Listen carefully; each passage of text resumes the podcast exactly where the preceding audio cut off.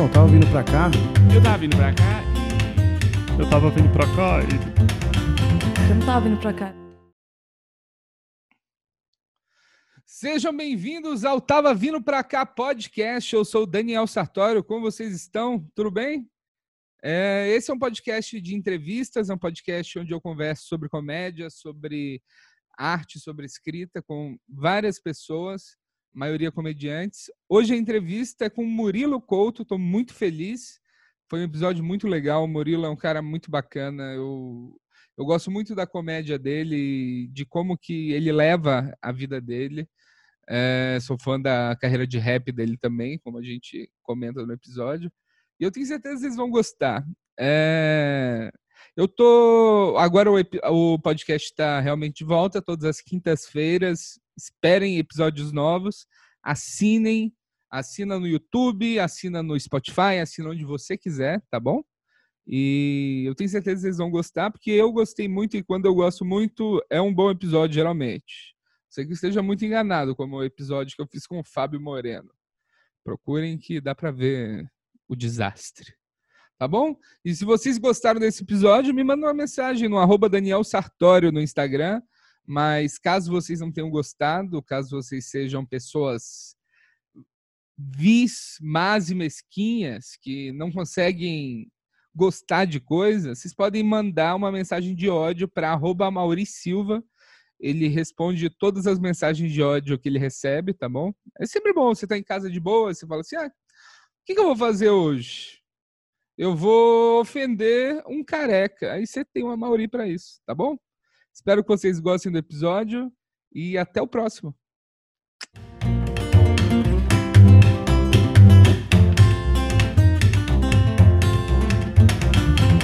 Você chegou a assistir o especial do Seinfeld? Rapaz, eu vi agora só uns 10 minutos aqui. A gente estava almoçando, aí eu botei e assisti as primeiras, mas aí saiu a comida e parei. Depois eu continuo, termino ali. botei só o comecinho ali. É, e aí, já viu já, não? Eu já vi, eu acordei ontem 8 da manhã para assistir. Caralho, mano. Eu, eu tava... queria essa disposição, mano. Eu tava muito empolgado. Você é, então, é fã do Seinfeld? Eu sou fã dele, adoro ele, mas Maneiro. o a minha, eu não tô tendo, eu não tô conseguindo assistir tanto especial quanto eu assistia. Aham. Tipo, desses novos do eu assisto que saem, eu tenho assistido do, das pessoas que eu gosto, eu não tô não tô tão naquela vontade de ver coisa nova, ver tudo que estão fazendo. Mas isso é coisa uhum. de fase também, né? Eu, eu gostei muito do Seinfeld, eu tô defendendo ele nas redes sociais. Nas redes. é, eu, eu, não, eu não vi muito, né? Só vi o começo que eu vi ali, eu achei legal. Tem várias paradas que eu nem entendo por que, que foi piada, eu não entendo por que, que aplaudiram, mas mas eu entendo que é legal, foi uma parada bacana que ele disse ali e tudo, mas é, é isso, né? É, é a, é, é a forma dele também, né? Então a galera que vai ali já gosta, ele faz uma pequena observaçãozinha, não precisa ter uma piada, só uma observaçãozinha, a galera já tá, caralho, é mesmo, ó, é mesmo, ó. E aí já fica alegre mesmo, e tava bacana. As observações eu achei interessante mesmo. É que eu nunca achei ele o mais engraçado, né? Eu nunca achei ele o mais engraçado, nem uma vez, assim, então... Quem que você... mais, mais, tipo, de stand-up ou... Mas você gosta a, a, mais do programa série... dele? É, então, a série eu não vi tudo, não. Eu vi, eu vi até pouco. Para comediante, eu vi pouco. É bem vergonhoso. Eu devo ter visto umas três ou quatro temporadas inteiras, entendeu? E as primeiras. Aí as outras eu fui vendo só episódio solto.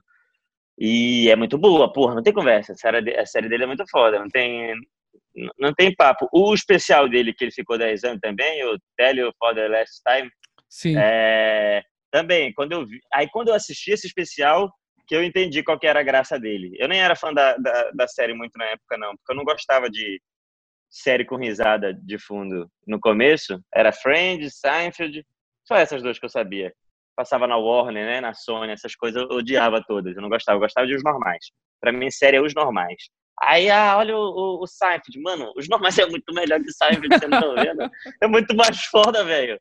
Aí, aí eu só gostava dessa, então eu, eu demorei a quebrar a, essa barreira de ver série com risadinha, que não sei o quê, série gringa. Acho que a primeira que eu gostei valendo foi a do Rei Romano. Que eu fiquei fãzão dele, do Ah, o- Everybody Loves Raymond. Caralho, essa é muito boa, cara. O... Essa é muito. Cara, o Ray Romano, ele foi uma. Ele teve uma dessas histórias de. Eu gosto muito de assistir na internet a primeira aparição do comediante num, num, tonight, num, Ah, tonight, num Tonight. Show desses. Aham. Você vê ali que é tipo. É o me... Eu acho que. Pra mim, o meu tipo de comédia favorito é esse de dos melhores cinco minutos, sabe? Eu gosto de Aham. ficar assistindo a galera fazendo isso. Sim. E o do Ray Romano, cara, a, a história dele foi uma coisa muito doida, assim, que foi no momento que o stand-up ele tava decaindo pra caramba. Tipo, ninguém Uhum. tava nos clubes, o Cellar tava vazio. A galera achava Caramba. que o Ray ia- não ia conseguir continuar fazendo comédia, porque ele tinha família, ao contrário de todo mundo. Aí ele Sim. conseguiu fazer o Letterman. Aí o Letterman, ele fez um set, o Letterman amou ele. E o Caralho. Letterman arrumou o programa pra ele. Então, tipo, a vida do Tá cara mudou assim. Foi uma coisa muito louca, cara. Que foda, mano. Não sabia disso, não, velho. Foi o Letterman que arrumou a, a série pra ele? Foi o Letterman. Aí eh, começou a ter sucesso e as pessoas começaram. Ele continuou fazendo stand-up e começaram a encher os clubes de novo em Nova York por uma- um dos Nossa, motivos que dele. foda. A série dele foi um pouco depois da do Seinfeld, não é isso? Foi, foi um pouco depois. É, que eu acho que eu vi ele falando uma vez que ele queria também fazer. Era, seria. É a vida dele, né? Mas seria ele como comediante também. Mas como já tinha tido o Seinfeld, que era muito porrada, então eles mudaram um pouco para ele virar um jornalista esportivo. Era um cara que ainda escrevia Sim. e tal, mas, mas aí mudaram. Não, não pôde ser comediante por conta disso, né? Seria a mesma, a mesma ideia. Que é Mas é boa difícil série, seguir, né? seguir essa ideia, né? Muita gente tentou. O Louis fez De uma boa, comediante, né? boa série sendo comediante. Jim, É. Je- Jim Jeffers também teve uma. O... É. Mas todas foram Muita canceladas tenta, em né? algum momento. Pô, mas a do Louis foi por causa da punhetinha mesmo, né? Porque a série era muito boa e tinha dado certo de verdade, não foi? Então, mas já tinha sido cancelada antes Já da... tinha antes? Antes da... Já tem uns Antes anos que não tem temporada nova. Ah, tá.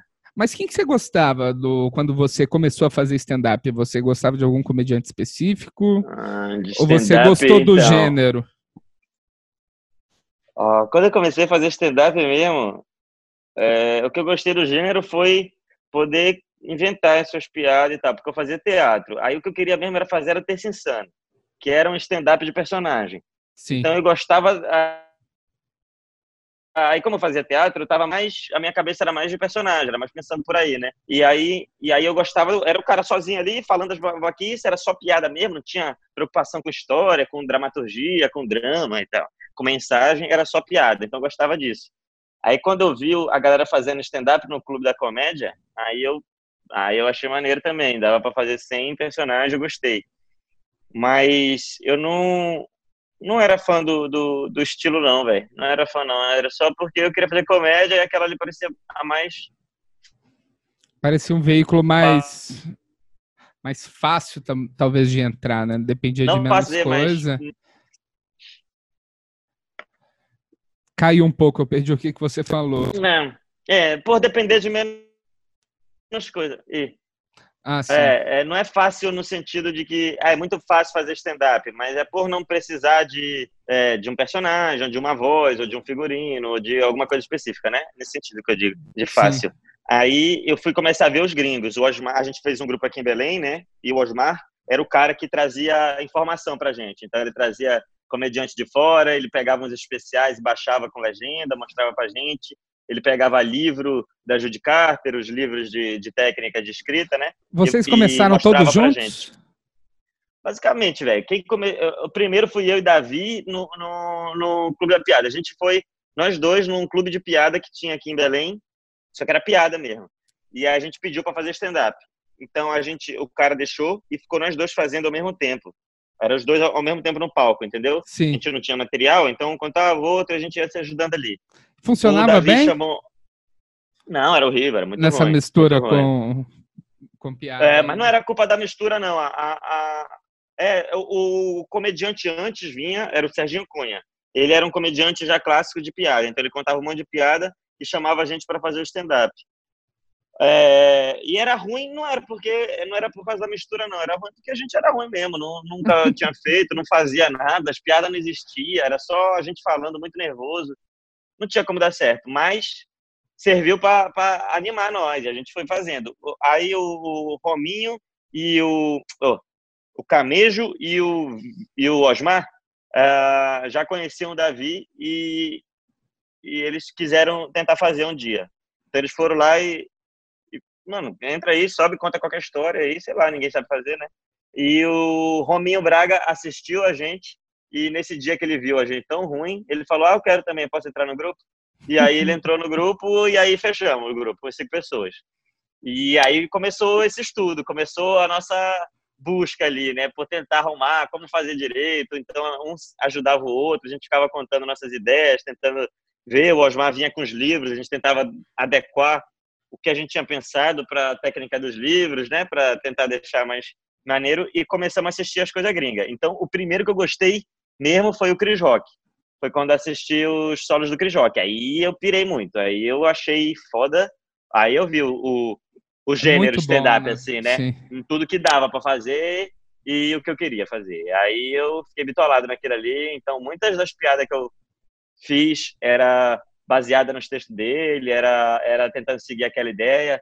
Até o jeito de falar, até hoje eu, eu copio muito, repito muito, que ele fica repetindo as palavras, né? Eu lembro sim, quando ele sim. falou do John McCain, ele fica 72, 72, 2, 72. Aí eu pego e, e aí eu comecei, quando eu vi, eu tava repetindo pra caralho uma mesma coisa, repetindo pra dar ênfase naquilo, aí manda uma piada, volta, repete, repete, repete, aí outra piada com aquilo.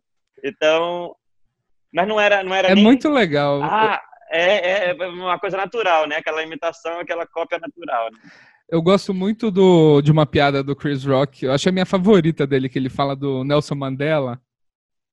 Ah, qual é? Que o Nelson Mandela, ele passou, sei lá, 27 anos preso numa cela de um por um, sendo torturado todos os dias. Aí ele saiu da prisão e em seis meses ele divorciou. tipo, ele aguentou 27 anos de mais seis meses de casamento. Ele falou: não é pra mim, não dá. é muito foda, velho. O... É, então. É, essas é... assim de relacionamento também. Aí eu lembro que eu fiz umas piadas de relacionamento que era bem na linha do Chris Rock, na minha cabeça, né? É, cara, tem muito. Eu vejo muito nessa. A, eu sinto que a geração que veio junto com a minha tem muito mais dificuldade para achar o jeito, o seu jeito de fazer. Quando eu vejo as gerações mais antigas, tipo as primeiras, você você classifica mais ou menos segunda ou terceira geração de stand-up? É, eu acho que, cara, da, sei, eu acho que eu me ondas, boto na segunda, assim. assim. É, não, a, a, em onda, eu vejo duas ondas, né? Duas, não sei. A primeira ali, que foi a do Clube da Comédia, misturando com CQC, aí foi a porrada, todo mundo começou a fazer stand-up, eu me boto nessa. Aí a segunda foi o Quatro Amigos e o, e o, YouTube em quantidade enorme, sim, entende? Sim. Aí foi a, uma, uma é, ressurreição do stand-up pós-vlog, né? Sim. Mas Aí, mas é, as duas maiores ondas. Agora a geração foram muitas, né? Foram é, várias. Tem, tem assim. várias, né? Muda de. É, é, que eu sinto. Mas eu, tô, eu acho que é segunda ou terceira. Se for a primeira, se for Clube da Comédia e Clube da Comédia e Comédia em Pé. Se for essa é a primeira. Sim. Aí a segunda foi todos os clubes de comédia que saíram no, no Rio e São Paulo depois. É, o, porra, Comédia na Cara, aí teve aquele tanto de, tanto de, de show ali é, com o Rogério Morgado, com o Felipe Ramacho, o Beijo Fernandes, Sim. o Maurício Meirelles. Aí no Rio de Janeiro, Marcos Castro, Henrique Pedrovics, o Nigel. E aí, aí essa é a segunda. Então eu estaria na terceira, eu acho. Que é, que é já pedir para fazer o P-Mic já com o Maurício, com o Rogério Morgado, já nessa, nessa galera. Carol Zócolo e tal. Eles já faziam já. Sim. Quando eu comecei. Mas é muito doido. Eu vejo toda essa galera. Eu tava falando do Nigel ontem. Nigel é um cara que. Eu fico muito triste dele ter parado. Eu gostava muito do show Porra. dele, do ritmo dele. Era uma coisa. Era uma coisa muito insana. Eu vi ele em tipo 2012 e. Uhum. Absurdo, mano. Nem, absurdo. nem pensava em fazer e foi, foi absurdo. É que eu sinto É. que vocês vocês acharam o jeito de fazer, o, o jeitão. A gente tá. A minha geração tá demorando mais para achar isso. Mas eu acho que isso vem Hum. uma coisa de. De. Sei lá, a, a geração que eu vejo que atrasa com isso é uma geração que vem cheia de referência também, que não sabe muito o que fazer, pena por mais tempo. Mas, É, é, tem um, é, tem um negócio do excesso de referência que é perigoso, né? Aí tu quer imitar o cara que tá no degrau 6, assim, e tu, Exato. porra, tem que aprender pelo menos o 1 e o 2, o 3 ali, pra tu poder começar a arriscar. É, querer imitar o Lui, de cara, uma coisa é, é, é isso. O, primeiro que eu tentei imitar foi o Chris Rock, mas eu tentei imitar o Chris Rock falando de relacionamento, falando de, de, de coisas mais básicas, assim. Sim. E o Chris Rock, ele não tem, ele, apesar de, de ter isso no trabalho dele, crítica e falar sobre assuntos sérios e tal, uma coisa que eu acho é que ele está sempre bem preocupado com a graça do negócio, sim. mais do que com a mensagem. É, é engraçado o tempo inteiro e é bastante engraçado mesmo, entendeu? Aí além disso tem a mensagem. Tem comediante que tem a mensagem primeiro e em algum lugar tem uma graça, mas o grosso mesmo é a mensagem. Aí se o cara é fã desse maluco aí e começa a fazer pela mensagem, vai ficar muito difícil ele desenvolver a comédia dele, porque ele não tá focando na comédia, ele tá focando na mensagem. Aí vai ser escritor, porra. Aí você. vai, se fuder, né? Eu- tem, eu- tem que primeiro desenvolver a graça. Ah, Quando a graça estiver na bala, aí tu vem querer dar tuas mensagens. Porque provavelmente tu é burro, tu não tem uma mensagem bacana pra dar. Isso é, isso é muito real, cara. É uma é uma coisa que eu passei assim, eu senti até eu entender que eu tô olhando para um para um cara que demorou 15 anos para É, né? chegar naquilo e eu tá tentando fazer aquilo. O, foi aí quando eu comecei a, a ver. Tem um cara que eu gosto muito, que foi um cara que me influenciou pra caramba nisso, que foi antes dele dar essa bombada, o Mark Normand. Já viu esse Ah, não maluco? sei qual é, vou até procurar, não. Deixa eu botar o nome dele aqui no Google, eu já vou deixar pra ver depois. Ele é tipo um Seinfeld moderno, assim, de é um Uhum. Seinfeld que ele tem piadas, ele toca em assuntos mais polêmicos que o Seinfeld, ele fala muito, muito de raça, de gays. Ele tem um, Uhum. um álbum no Spotify que chama Still Got It, que pra mim é, Ah, tá. é perfeito, assim. Adorei esse álbum.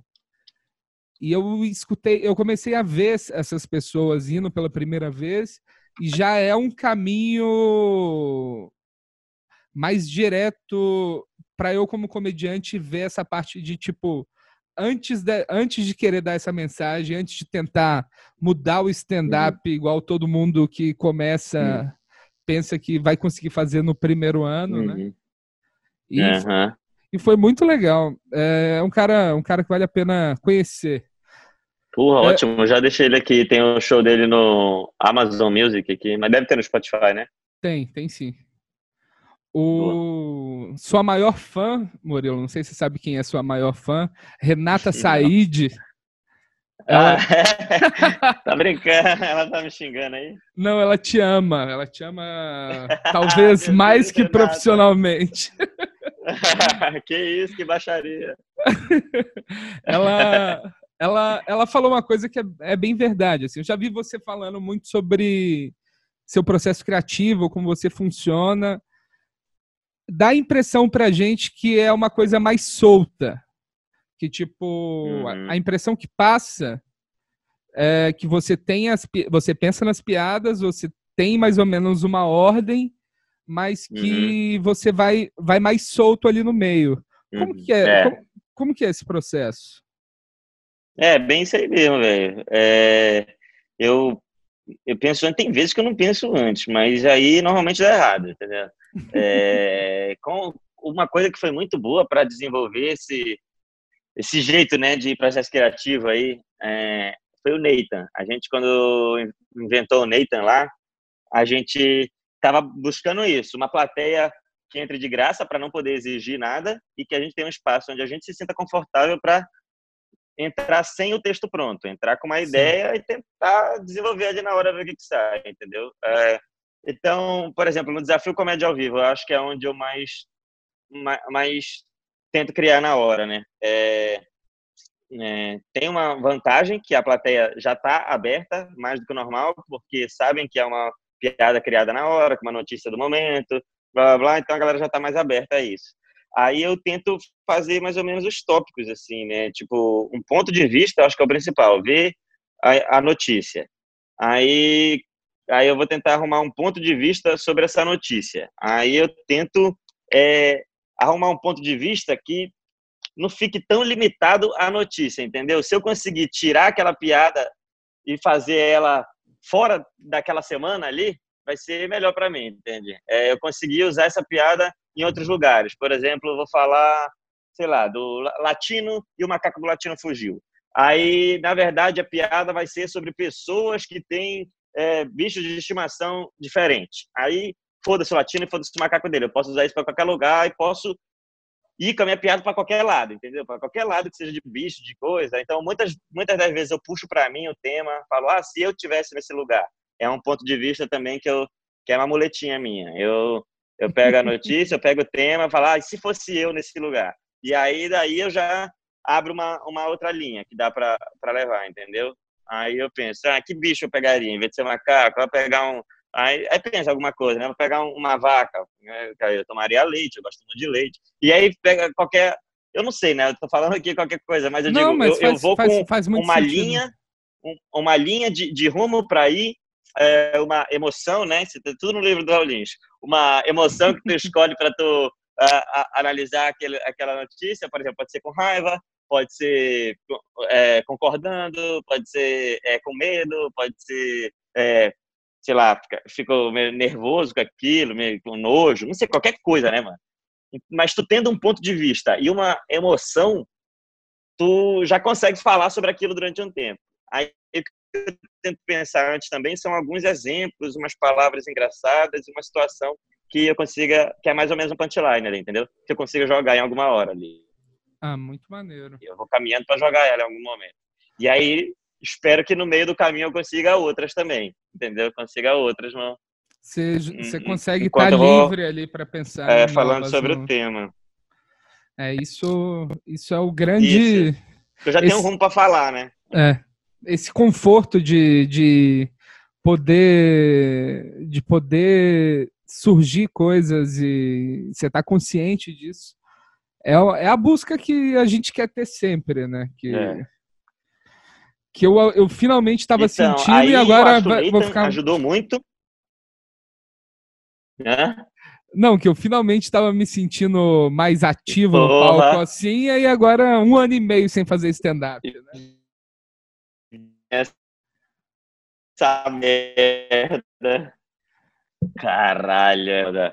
Oh, mas vou te falar, é, podcast, é que eu, eu, tentei fazer muitas vezes podcast já, né? E, Sim, e um sempre era podcast. nesse objetivo de desenvolver. É, é, que lindo, né? Você viu esse? esse, esse é, mas esse era com Nando falando de comédia, né? Sim. né? Era, era, a gente ficava conversando e tudo lá. Mas eu tentei fazer um sozinho, que era eu falando sobre qualquer assunto. Então, era um exercício sem a pressão da plateia, de entrar nesse flow aí de, de piada. Vou, eu vou pegar um assunto, tenho mais ou menos um rumo e vou falando, falando, falando que tu, tu fala um negócio, já puxa outra na tua cabeça, vai fazendo associação ali, às vezes sai coisa engraçada. Então já treina essa habilidade de conseguir enfiar piada, né, nos assuntos. Então o, o podcast quando eu fiz era já já pensando por aí. O, uma coisa que uma vez eu estava fazendo show no Comedians e também foi um negócio que eu lembro de um clique assim que me deu, que eu acho que me ajudou nesse processo de criação aí, né, mais livre. Que foi uma vez eu estava fazendo show no Comedians, era duas, três sessões, sei lá. E aí eu saí do show e eu não lembrava qual era o set que eu tinha feito direito. Eu não, eu não lembrava qual foi a, a ordem das piadas, não sei o quê, porque eu estava muito no automático. Então eu entrava, já começava, não sei o quê, depois dessa essa, depois dessa essa, a piada essa, já, já era um texto bem automático na minha cabeça. Então, eu simplesmente ia até o final sem prestar tanta atenção. Aí, eu, na outra sessão, já me forcei a mudar a ordem e tentar mudar palavras também, mudar algumas palavras no meio do texto. E aí, isso me fez ficar ligado toda hora que eu entrava ali. Eu estava sempre no palco, estava em estado de alerta. Era mais difícil eu entrar no modo automático.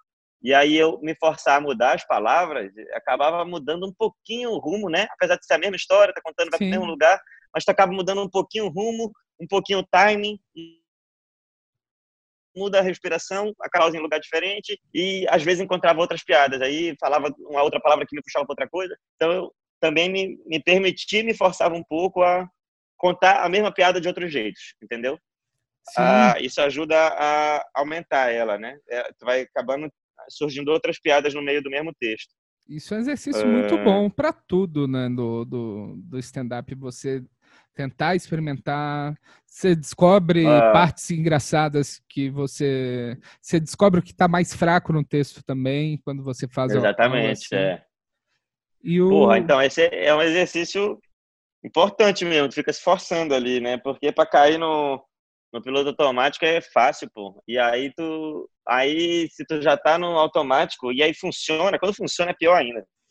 É. Porque tu entra no automático, tudo funciona, mano, pra que, que tu vai se esforçar? E aí é uma preguiça do caralho de, de criar piada nova, porque, pô, já funciona tudo, mano. Eu já nem lembro como é piada nova, porque eu já não penso nisso faz tempo, só tô fazendo as minhas velhas. Aí é um rumo perigoso, né? É um rumo perigoso. É um rumo, rumo perigoso, realmente. E nessa quarentena, como, como que você está lidando com ela? Como que você tá, como que está a criação nesse, nesses tempos de isolamento social?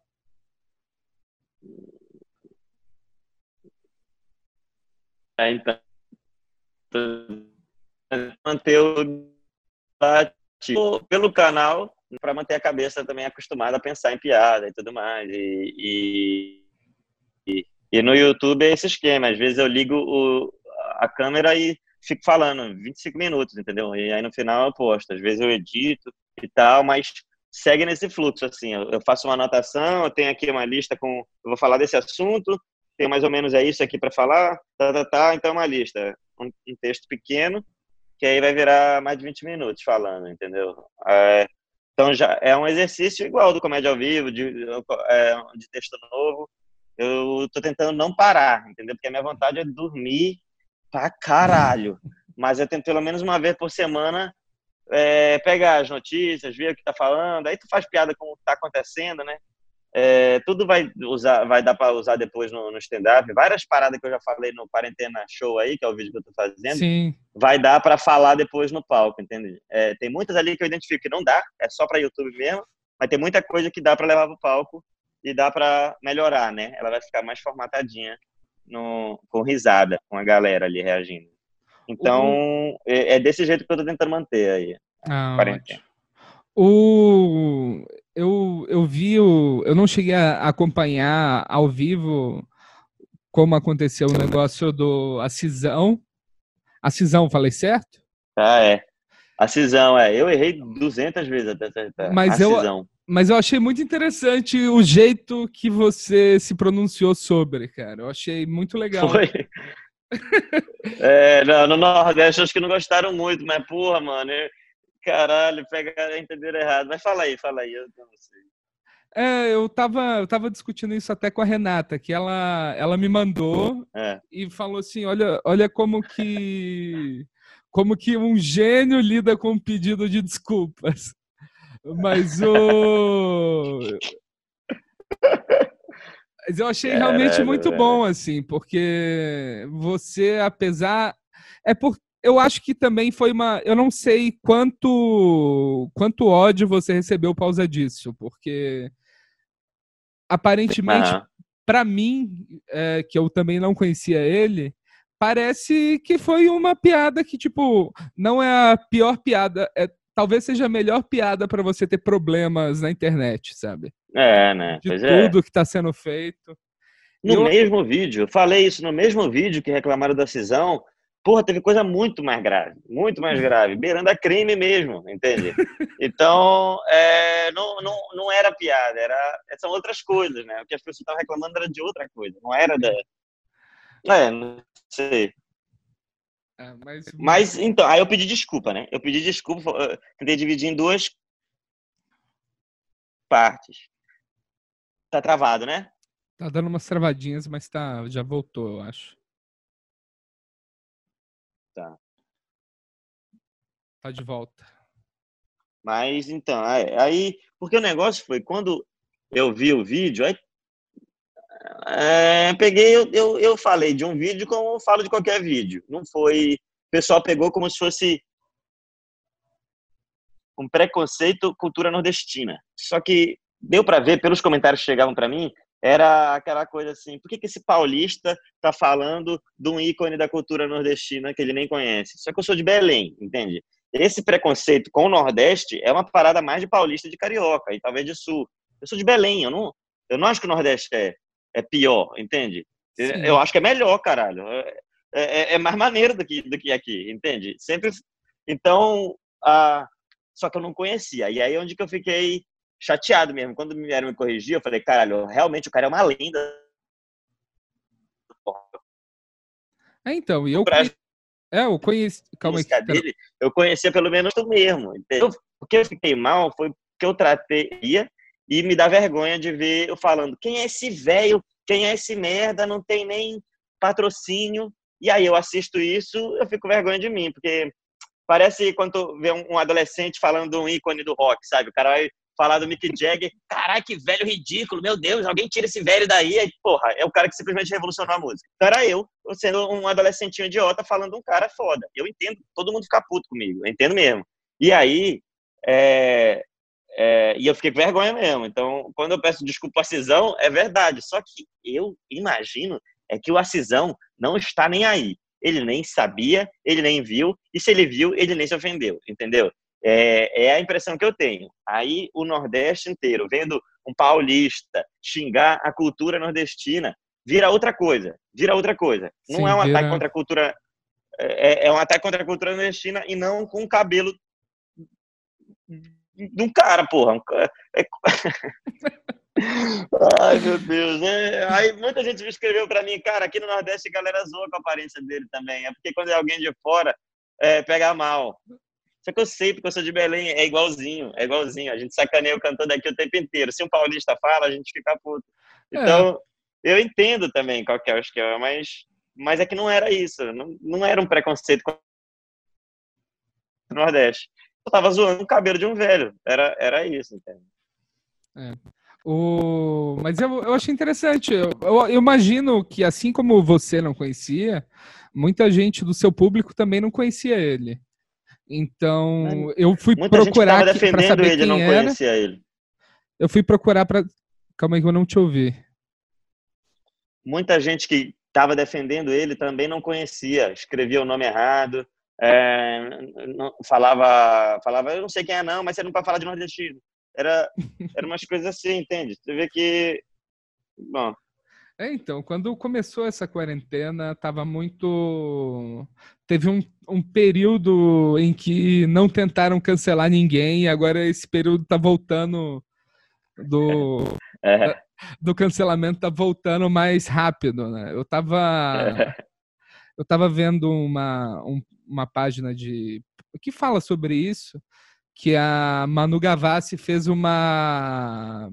fez uma propaganda de, de Havaianas com aquela Havaianas que é branca e azul, né? Hum. E isso gerou uma discussão sobre apropriação cultural do porque é uma é, essa é uma havaiana mais ligada aos negros, à periferia e che, chega nesse ponto, chega nesse ponto.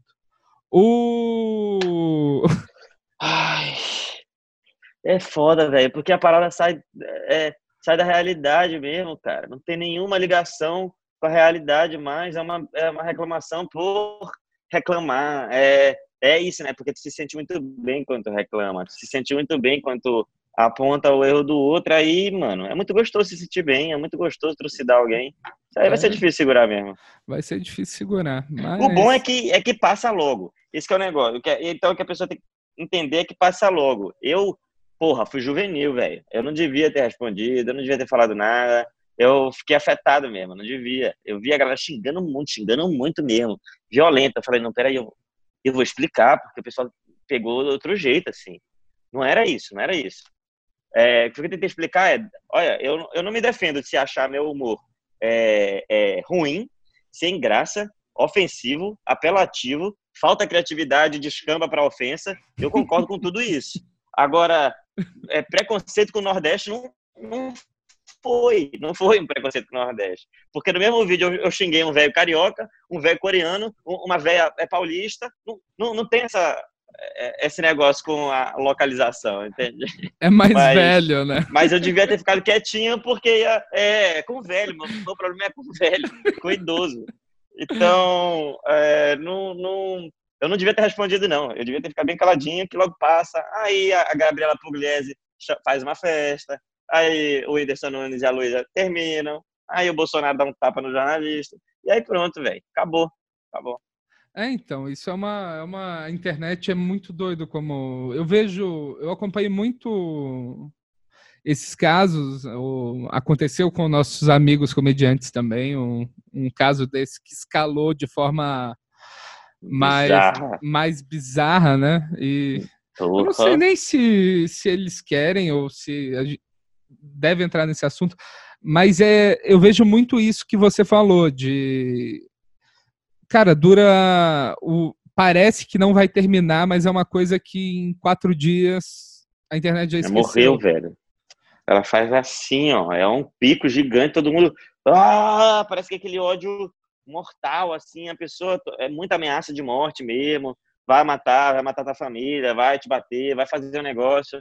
E foda-se, já, já foda-se. Aí quando eu vi as pessoas estavam me xingando, nenhuma, é, muito poucas era a pessoa que, que é meu público, entendeu? Sim. É gente que viu no site de notícia, humorista paulista do SBT humilha ícone nordestino. Cara, não tem como ficar do lado dessa nota, não tem como, não. entendeu? É, é, ícone nordestino é chamado de cachorro drogado por humorista, é, por suposto humorista do SBT. Aí, cara, é muito fácil odiar mesmo. Aí tem uma velha lá porra, do Nordeste, que nem, nem sabe o que tá colando, nem sabe quem eu sou, só vê isso. Claro que ela vai me odiar, cara, e ela vai me xingar muito, mano, muito.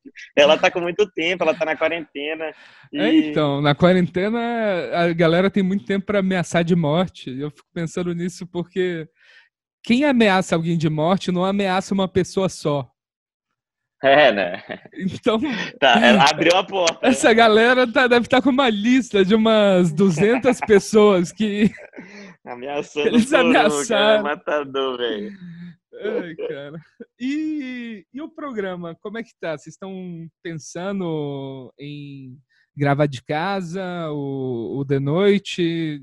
Tem algum planejamento? A gente tem gravado e o programa está indo a, a reprises. E antes das reprises entra uns 10 minutos de material inédito gravado por Zoom, assim, né? Gravado por live. Sim. E aí, Danilo na casa dele, eu aqui Belém, o Léo na casa dele, Diguinho, a Juliana também.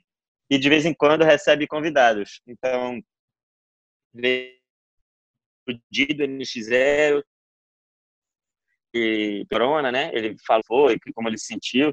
É, teve o Cortez, já teve a, a Maraísa, da Maíra Maraísa, teve os negão do, do meme do caixão, pô. Teve o meme do caixão. Sério? Vocês falaram é, com eles? Pô, eu não vi, eu não entrevistou, velho. Tá no YouTube lá, meme do caixão. Opa. Eles meme são... do caixão de noite. eles são de onde mesmo? Caralho, eu não tava na entrevista, nem vi também, né? Mas é. Eu, eu vou. Não sei. Eu, eu, vi um vídeo deles falando pra ficar em casa, senão vai encontrar com eles. Eu... é bom demais, velho. É eu gosto demais, de gente com senso de humor, cara, que viraliza. É, pô, isso foi legal, velho. Teve várias prefeituras assim que fizeram passeata com o caixão e a música. Fica em casa, senão. Cara, é muito boa, velho. É, é, muito boa. É muito bom esse meme. O... Mas, cara, tá. Mas aí o The Noite vai voltar, assim. Aí a gente. O plano é voltar ainda fim desse mês de maio. Está em maio, né? É... E aí voltar lá para a gravação de estúdio. E vai voltar num esquema diferente, né? Um esquema adaptado. Então, o Roger provavelmente não vai poder ir, nem o Diguinho, que são um grupo de risco. Uh, alguns convidados, ou todos, eu não sei, vão participar por, por internet também. A gente vai fazer os quadros lá no palco, mas vai, vai ser o de noite totalmente inédito, mas adaptado, entendeu? Não vai voltar igualzinho. Né, então, eu acho que disso vão sair coisas novas, produtos novos, diferentes, né? Do... Ah, Eu tenho acompanhado bastante, que eu, eu quero ver o que estão conseguindo fazer, né? Desde, desde os comediantes que estão tentando fazer show em Zoom, até os talk shows que estão fazendo bastante, bastante Ah. conteúdo desse tipo. O Night Live também. Eu, Tá eu- rolando também, né? eu baixei aqui para assistir, mas eu não assisti ainda. Você já assistiu a série Parks and Recreation? Eu já vi pouca coisa dela, vi só o comecinho. É, É. da Amy Poehler, né? Da Amy É meio Poehler. The Office da Amy Poehler, o Aziz Ansari, né? É um The Office mais fácil de, de pegar o, o tipo de humor. Eu não Hum. gostei de The Office quando eu comecei a assistir. Aí eu assisti Qual, o, americano ou inglês? o americano, Uhum. aí eu não gostei, aí eu fui assistir esse Parks, aí eu gostei muito, que eu me Ah, identifiquei, os personagens são mais ridículos, é, É, mais, né? fa- mais fácil, assim. E depois eu comecei a gostar de The Office. Ah, foda. de... Eu tive o contrário, eu vi The Office, aí eu pirei, mano. Quando eu vi The Office, eu não acreditei, assim. Aí eu não, eu não assisto muita coisa, né? Tipo, eu não consigo ver série até o final, eu vejo pouquíssimo filme, eu não consigo assistir coisa. E aí, The Office foi um que eu vi pra caralho, eu viciei, é, fiquei, fiquei fissurado mesmo. E aí, quando eu fui ver Parks and Recreation, eu achei igual demais, só que mais caricato. Era um The Office mais caricato. É, aí exa- eu, é exatamente isso. é, é isso. É. Só que aí eu, ah, não quero, não, não, não, não gostei. Mas eu, foi uma babaquice minha, porque todo mundo fala que é muito foda, entendeu? É uma coisa de acostumar ali com os personagens e entrar naquela história. Só que aí eu fiquei com um rançozinho. E aí não tem porquê, né? É, foi a mesma coisa com Modern Family. No começo, o personagem do pai, sem ser o, o velho lá, o pai meio bobo, que é pai de duas crianças, três crianças, né? Que é o Sabe? pai do, pai do gordinho, não é? Não, não, não é o pai do gordinho. É o cara que é casado com a loura e ele tem Sei, ele sei, tem sei. as filhas ali, sabe? Qualquer, esqueci o nome desse cara. Esse cara eu achava ele igual demais o Michael Scott do The Office, muito mesmo personagem, muito. E aí também eu fiquei com uma birra e, e parei de ver. Aí depois eu fiquei assistindo Modern Family e é muito foda. Porra, todos os episódios são muito foda, assim, entendeu? Então é uma birrinha que, que me faz perder uma parada muito boa, entende? Então, é, Parks and Recreation eu devo voltar. Eu devo O- voltar logo. Tem bastante coisa, cara, que tá no nessa onda de humor britânico, de na Netflix tem umas séries muito boas. É, Por exemplo, já assistiu aquela série do anão do Rick Gervais? Já, caralho. Muito foda. A Vida é Curta, é muito bom essa série. Muito foda, a vida é curta. Então, a do Rick, Ge- a do Rick Gervais eu, é um que eu, eu escolho pra ver tudo. A The Office dele, só que eu não vi inteira. Até agora vacilo. Vi, acho que a primeira temporada, talvez antes da segunda. Aí a, a- vi a- o The Office dele, depois o Extras, que é ele de Sim. como é que chama? É, figurante, figurante de cinema. Cada episódio é uma celebridade que participa. Essa série eu acho que é a mais foda que eu achei dele, assim. É, é muito foda. Aí depois a do Anão, né? A do Anão é muito boa. Aí tem o Derek, eu acho, o Derek, que é, ele é, É, o- o Derek eu já não. que ele é meio que um velho. um- não, ele ele é não é um Ele é velho. meio doido, ele é um, ele é meio ele é um doido, né? Um- doente mental, né? É. É, ele tem uma deficiência mental lá. Essa eu gostei, mas ela vai ficando muito triste. Aí É. eu fui, aí foi, às vezes eu queria ver, mas eu ia ficar triste assim. Então, mas eu vi, Derek eu vi. Quando, só que no final já tava muito triste. Aí ele lançou a outra, é, que parece ser mais triste ainda, né? Nossa, é muito triste essa. Eu chorei, É, eu aí- chorei na segunda temporada Então. dessa Afterlife. Então, mano. É, aí eu não quis ver, porque eu vi que ia ser muito triste. No Derek eu já chorei já. Aí não, no Afterlife eu vou chorar desde o começo. Esse eu É. não, não quero, não. Aí eu acabei não vendo, mas acho que um dia eu vejo, porque o Rick Gervais é muito foda, mano. Tem que assistir, assim. Tem que... É uns caras que tem que estar ligado no que ele tá fazendo pra tu copiar do lugar certo, entendeu? Se tu vai copiar do lugar Sim, do outro. sim. Eu gosto muito do. Eu, eu, estranhamente, eu não curto tanto o stand-up dele, Ah, tá. mas eu gosto de todo o resto. Eu gosto muito Sim. também daquele filme dele, do Da mentira? da mentira. O, o primeiro mentiroso. Primeiro mentiroso, é absurdo, é. Eu gosto desse É, tipo de filme com premissa, de premissa maluca. É, a premissa é genial, né, mano? Caralho, essa premissa aí é matadora, velho. Aí, e ele desenvolve bem. No final que perde um pouco, né? Ou parece que a primeira parte é melhor que a segunda, né? É, É porque a sim. premissa é boa demais, mano. Agora, É. o stand-up dele eu acho muito bom, cara. Teve uma parada que ele fazia que eu comecei a tentar fazer também, que ele fazia alguns stand-up temáticos ele fazia com telão e ele mostrava umas imagens, aí ele ia sacaneando a imagem, fazia muito com Bíblia, aí mostrava uma história bíblica ilustrada assim de algum livro, aí ia Sim. sacaneando. E aí eu pirava nesses stand-up dele aí, gostava muito. E, e essa parada de mexer com imagem. Aí eu comecei a botar telão no meu stand-up também. Então, de vez em quando eu pego, eu enfio uma foto e fico falando. Aí, ah, mas isso não é stand-up. É, foda-se, mano. O nego ri lá. e o show fica altão, então foda-se. Mas é muito É legal, cara. Aquele, aquela qual, qual que é o especial seu que tem aquele rap abrindo? É o. É, é. Cara, nem lembro o nome. Fazendo as graças, fazendo suas graças. Fazendo suas graças. É. A- Aliás, cara, eu. Bom, bom tocar nesse assunto. Eu acho muito, muito legal essa sua incursão no mundo do rap, desde o. de- desde os seus duelos com o Fábio Braza É. Ai, caralho, caiu de novo. aqui. até. Cara, quando eu vi que você saiu naquele, naquele trap box, ou rap box, Ah, é, Happy Box. como que. Parada vai perdendo a linha, né? Relaxa aí, mano. Calma aí. É, então, é que eu acho muito legal que você não se leva. Tipo, se você estivesse fazendo isso de forma séria, não seria tão legal do que Uhum. da maneira que você está fazendo. É... Que é uma coisa que é um pouco. Caralho, Deus me livre de fazer sério. É, então, que é perigoso para o comediante quando ele começa a se levar muito a sério, né? E começa Uhum. a, a- Ele se afasta do humor e acaba. É, então. E como que foi? Como que é a sua aceitação do público do rap, do trap? Eles gostam? Tem gente que fica brava? Mano, a galera gosta desde o começo, velho. Isso que foi bom. A galera gosta desde o começo, assim. É...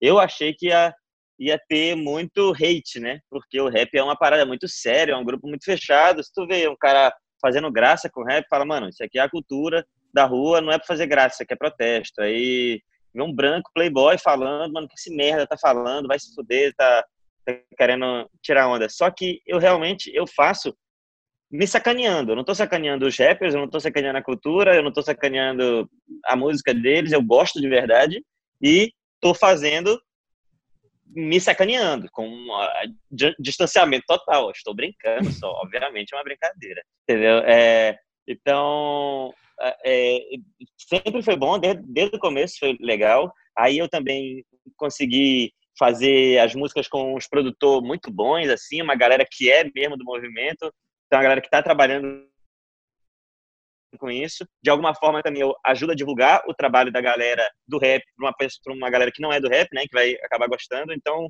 acho que, que vai bem. E o pessoal achou que ficou legal, velho. Achou que ficou bacana a música. Eu tento fazer a música, não só uma música de piada, mas uma música que seria bacana de ouvir mesmo. É o que eu tento, né? E tentando botar as piadinhas. Aí a do Rap Box, quando era um público, no canal de rap, para um público de rap que não era no meu, eu tava preocupado. O cara do Rap Box, ele tava preocupado também. E, e aí a gente fez e foi muito legal, mano. Foi muito bom, assim. Aí eu fiz atacando a galera do rap, né? Falando o nome do pessoal e tudo. E funcionou, o pessoal entrou. Os próprios rappers que eu, que eu xinguei gostaram, vieram falar comigo, todo mundo achou legal e tal. Então, Porra, ficou de boa, né? Ficou bem de boa, assim. É, Mas isso é importante, não querer fazer sério. Porque, mano, a hora que eu quiser fazer uma música séria, um rap mesmo, falando alguma mensagem, imagina o tão ridículo que isso vai ficar. Quão, quão patético que não vai É ser, cara. muito fácil Entende? errar, né? É muito fácil errar fazendo. E fica muito mais engraçado, né? Do que a Sim. minha tentativa de comédia. Só que não é uma graça que eu quero, mas é a maior de todas. Sim. Então, esse que tu falou de se levar a sério é, é uma parada que eu presto atenção, entende? É, é um medo muito grande se levar a sério. Esse, eu botei agora um vídeo no, no YouTube e eu falo do Bolsonaro quase inteiro. quase inteiro falando do Bolsonaro, sacaneando o Bolsonaro. E aí tem dois tipos de comentário, né? O, a galera bolsomínio, né? A galera que tá com ele fala, mano, vai se fuder, então tá com saudade do PT, então você gosta de. Você é um corrupto, você é um maconheiro, petista, não sei o quê. É, e aí, beleza?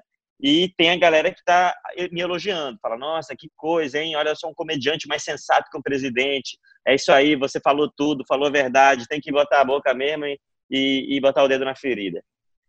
E aí, esse comentário elogioso me dá mais medo do que o, o, o xingando, entendeu? Porque para eu acreditar que eu realmente sou sensato, estou fazendo um trabalho importante, conscientizando a população, é um passo, mano. E aí, a hora que eu achar que eu realmente sou influente e tenho uma missão, eu tô fudido.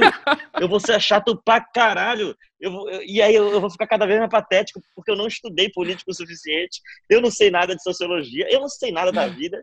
E eu vou estar tá cagando regra. É um risco enorme, mano. Enorme. Então, então, próximo vídeo, eu já tô. O Bolsonaro tá fazendo merda todo dia, muita. Tem muito material para falar.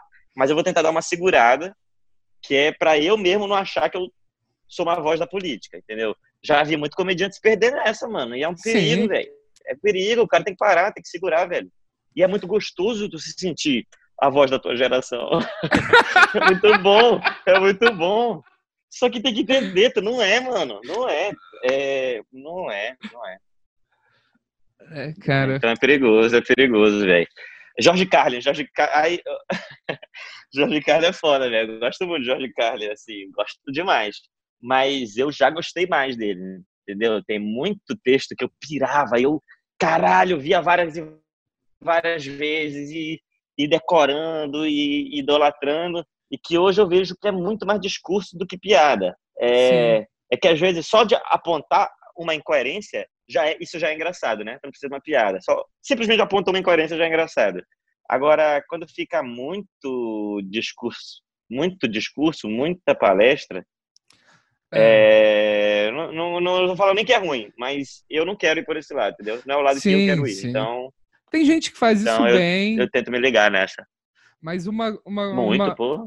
uma preocupação que, que eu acho que eu vejo isso muito. O Jim Jeffries, para mim, é um exemplo, é um exemplo grande disso. Que eu acho. Eu, eu já fiz piada de Bolsonaro no show. Tem algumas que eu faço eu, de vez em quando. faço pra caralho. É. Hum, piadas até um pouco mais pro lado de esquerda. Da, da crítica. Da crítica. Só que aí eu comecei a perceber que era aquilo. A piada ela funciona quando a plateia é de esquerda e não, não funciona é. quando a plateia é de direita. Aí qual o sentido de, de ficar fazendo piada pra galera que tá concordando comigo já, sabe? De você falar. Porque eles não estão. Essa, eles estão acordar, né? É, também acho. É, então, também assim. acho. Nada muda, não acontece nada. e eu ainda me coloco Aí, no risco de perder plateia. Como. como uh, isso, é. É, é. E eu gosto Ou muito... de achar que está mudando alguma coisa, sendo que só está falando com quem concorda contigo. Então é isso que tu falou, não muda, né? Exato. O bagulho ia ser tu fazer uma piada de esquerda com um público de direita e fazer os caras quebrar assim. Aí, caralho, aí foi uma, é, então, uma e... outra parada, né? Mas ai, é difícil. Né? É difícil. O Jim Jeffries é um Mas cara, é. aquele texto de desarmamento dele sendo, é... sendo um imigrante nos Estados Unidos falando aquilo. É, é uma é. coisa Aquilo, é. aquilo lá eu acho memorável, saca? É o... muito foda aquele, aqueles textos lá. É, e ele tá nos Estados Unidos, né? Ele tá falando dos Estados Unidos, ele não tá é, na Austrália, né? Não, tá nos Estados Unidos. É, é, gravando é. no sul dos Estados Unidos. Caralho, no sul. Recebeu. Caralho. Não sei se o show é gravado, mas ele, mas ele passou esse material lá também. Sim. É... E lá a ameaça de morte é mais levada a sério, tem mais psicopata lá. Uhum. Mas é bem é... real, né? Caralho. É, então, aí é muito foda. O Jeffers é muito foda, mas não é Sim. que. Eu não acho que qualquer crítica, qualquer piada com mensagem é ruim. Não é isso que eu tô falando. Eu, eu tomo cuidado comigo para eu não achar que eu sou um crítico, entendeu? Tem que lembrar que eu sou um piadista, um palhaço, fazer dor de graça, entendeu? É dançar axé, entendeu? É, é o Marquito, mano. Não, não é o, o porra, como é que chama? Clóvis de Barros. É, realmente. O... E por isso é uma das coisas de eu ter gostado tanto do especial do Seinfeld que saiu. Tipo, Ah. ele tá vendo o que, que tá acontecendo, sabe? Ele tá vendo do que o Luis C.K. tá falando, do que o Dave Chappelle tá falando, Sim. de como tá todo mundo tentando esbarrar em assuntos que são polêmicos. E para mim, ver ele é, é, decidindo não tocar nesses assuntos e fazer só o É. que, que ele gosta mesmo, É isso, muito foda, né? isso eu achei muito foda. Isso eu achei muito foda. É, eu vi ali o começo dele bem. Os amigos são chatos, amigos, eles querem sair, me chama pra sair, depois quer sair, tem que sair daqui, sair, sair, sair. Fica repetindo a piada com aquela entonação, É. seja, né? E aí nada de polêmica nunca, não tem um palavrão, não, nada, mano, nada. Ele de vez em nada. E quando ele defende o, o politicamente incorreto nas entrevistas, ele fala: Nossa, o povo tá chato, o mundo tá chato, não se pode falar mais nada. E ele nem fala nada, né? Isso é legal. Ele Ele, tá fala. defendendo a liberdade dos comediantes de falarem coisas que ele mesmo não usa, não fala. É, isso eu acho bacana, essa postura dele, né? Essa atitude dele. É, então, ele ele tem várias tem várias entrevistas dele assim do É, tocando nesse assunto. É um cara é tem muito. Ele vai soltar um livro esse ano que eu tô ansioso por esse livro. É mesmo? Que eu acho que deve ser sobre escrita de piada, pelo que. Porra, maneiro. Como escrever piada de 10 em 10 anos? Brincando. É, ah, Então, o Dave Chappelle. Aí hoje o, eu cara que eu mais gosto é o Dave Chappelle. E ele faz. Ele toca em todos os temas, né? Parece que ele escolhe qual que é o tema mais problemático agora e eu vou em cima. É, é, aí é contraditório o que eu tô dizendo, porque eu também adoro fazer isso. Eu gosto de fazer isso aí. Qual é o tema? Aí, Greta. Greta e o meio ambiente. Porra, vou falar dessa, vou falar desse tema aqui. E aí é um tema polêmico, né? Um tema que divide opinião e blá blá blá. E aí uma coisa também que eu que eu acho que eu absorvi assistindo o Louis e assistindo Bill Burr, que também gosto muito. É tentar defender o lado supostamente errado, né? Tipo, tá todo mundo defendendo um lado, eu vou começar o texto dizendo que eu defendo o outro e vou passar o resto do texto tentando argumentar para com graça para justificar minha o É, isso- absurdo que eu disse no começo. Isso é muito e bom. esse é esse caminho de piada que o Louis faz muito e o Bill Burr faz muito é um caminho que também sempre me fascinava assim eu assistia e adorava e era o texto meu preferido eu ficava repetindo e vendo e aí é o tipo de caminho que eu busco tentar fazer também né aquilo que eu, que eu falei lá. Bom então o tema é esse eu vou defender que queime todas as árvores. Bom é acho que tem que queimar todas as árvores. É uma- coisa que ninguém tá falando nem o Bolsonaro tá falando mas eu vou Exato. falar, não, tem que queimar todas e fazer um estacionamento. Pô, tem pouco estacionamento, já pensou, Amazônia? Então dá para estacionar lá. E aí eu não tenho nenhum compromisso com a realidade, eu não tenho nenhum compromisso com uma, com a mensagem que eu tenho que passar, eu não tenho nenhum compromisso com sentido, entende? É graça, velho. Se tiver algum sentido, fica mais engraçado, mas, mas o objetivo não é esse, né? O compromisso, né? Não é, não é esse. Às vezes o nego vê falar, você editou a fala do Bolsonaro, você cortou. Mas eu não sou jornal. Né? Eu sou comediante, foda-se, eu vou cortar mesmo. Eu vou deixar do jeito que é mais engraçado pra mim. Eu não, não, não sou jornalista, foda-se. Eu gosto, eu gosto muito disso. Eu gosto. O, eu venho tentado abordar assuntos desse jeito também, do porque tem muito. A gente vê muito uma reação. A gente está criando cada vez mais assuntos proibidos, né? E, e você defender um ponto de vista proibido, daqui a pouco vai ser a É. nossa única opção. Porque, tipo, vai estar tudo Porque proibido. Tudo é proibido, é. E- É. Não, é uma, é uma confusão, cara, entre as próprias pessoas que proíbem, elas proíbem umas às outras. É uma, é uma doidice, velho. É uma doidice, não tem, não tem como, não tem como. Tu vê o Big Brother e fica mais claro, né? Porque os caras politizando o Big Brother. Porra, o cara vê o Big Brother e tá comentando o Big Brother com aquele espírito heróico, né? Peraí, eu tô, tô mudando o Brasil aqui, falando aqui da Thelminha. Porra, te fuder. Aí, aí ele, cada semana tinha um herói e um estuprador. Aí na outra semana o estuprador virou herói e a heroína virou estupradora. Aí agora a fada é racista. Aí depois o o estuprador é, é uma alma caridosa. Você vê que não faz sentido, cara. Não, não, é, não tem como, velho. Não tem como. É, são tem tempos, como, são tempos, tempos difíceis. E tudo isso está sendo acentuado por esse isolamento e por como as pessoas estão lidando com isso também. A gente vai passar por um período muito muito diferente, né? Eu, eu o desculpa falar do Seinfeld de novo, mas ele falou uma coisa. Não, maneiro. Tá me ouvindo? Tô, tô sim. Alô? Eu tô ouvindo. O que, que o Seifeld falou? Ah, sim. O... Não sei se você viu um print que rolou do... dele perguntando dos shows após o. Dos shows após o. Quando voltarem os shows, Tá. como que vai ser essa diferença? E eu tava muito preocupado com isso, sabe? Sobre. Será que a gente vai ter que ficar tocando em Corona? Será que todo o nosso material vai ter que partir de uma visão Hum, de alguém que estava na quarentena? hum, E, e o Seinfeld falou uma coisa que é bem verdade. A gente vai descobrir em três shows o que, que funciona e o que, que não funciona, né? Fez uma vez, errou, fez outra, errou. Em algum momento a gente vai acertar e pra gente é mais fácil por causa disso, que tem essa reação. É. É, eu vi, eu vi esse- só esse trecho da entrevista, não sei onde Rolou no eu vi, Instagram. mas era isso, né? Os comediantes do, do no Instagram, né? Eu vi no Instagram. Os comediantes do da indústria do entretenimento, os comediantes vão ser o primeiro a entender como vai funcionar, porque a reação é imediata, né? O cinema, a música não tem essa reação tão tão rápida. É, foi muito boa essa. E eu acho que não é uma parada de ficar preso no tema do corona, não, porque vai ficar muito repetitivo, muito enjoativo. E a gente, durante a quarentena, já viu todas as piadas que dava. Todas, mano. É muito meme. Meme vai falando de tudo. Fala da máscara, fala do álcool gel, fala de ficar em casa, fala de, da live, fala do, do, do não sei o quê, fala de tudo. Todos os memes já estão feitos já.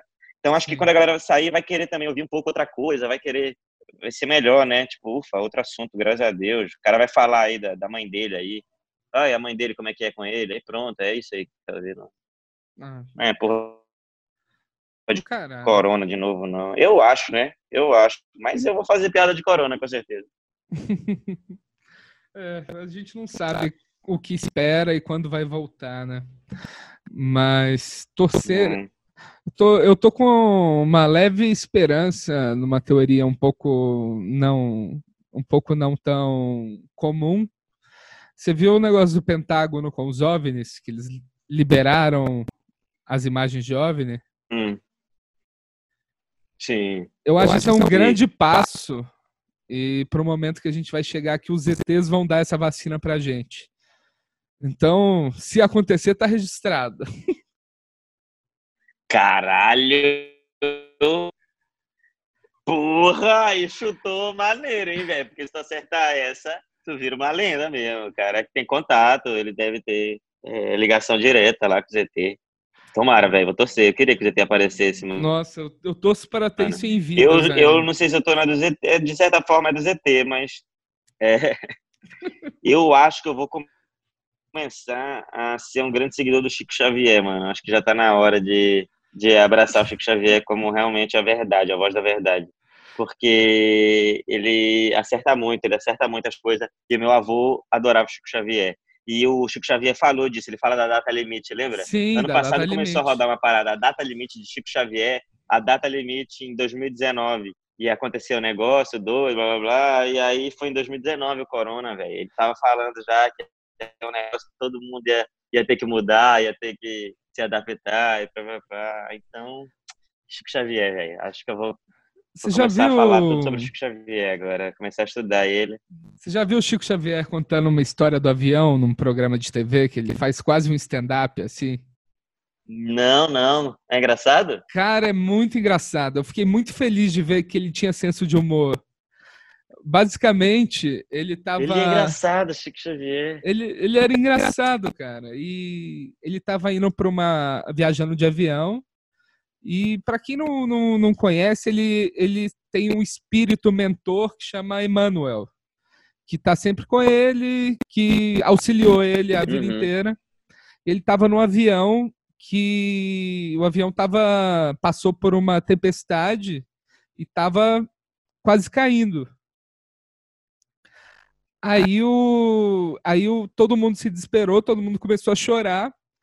E o Emmanuel e o Chico virou e começou a chorar também. Falou: Ah, vou morrer, eu vou morrer.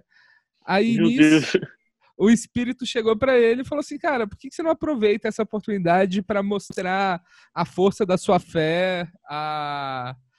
e mostrar para as pessoas que estão aqui, que estão aqui, que você acredita realmente nisso?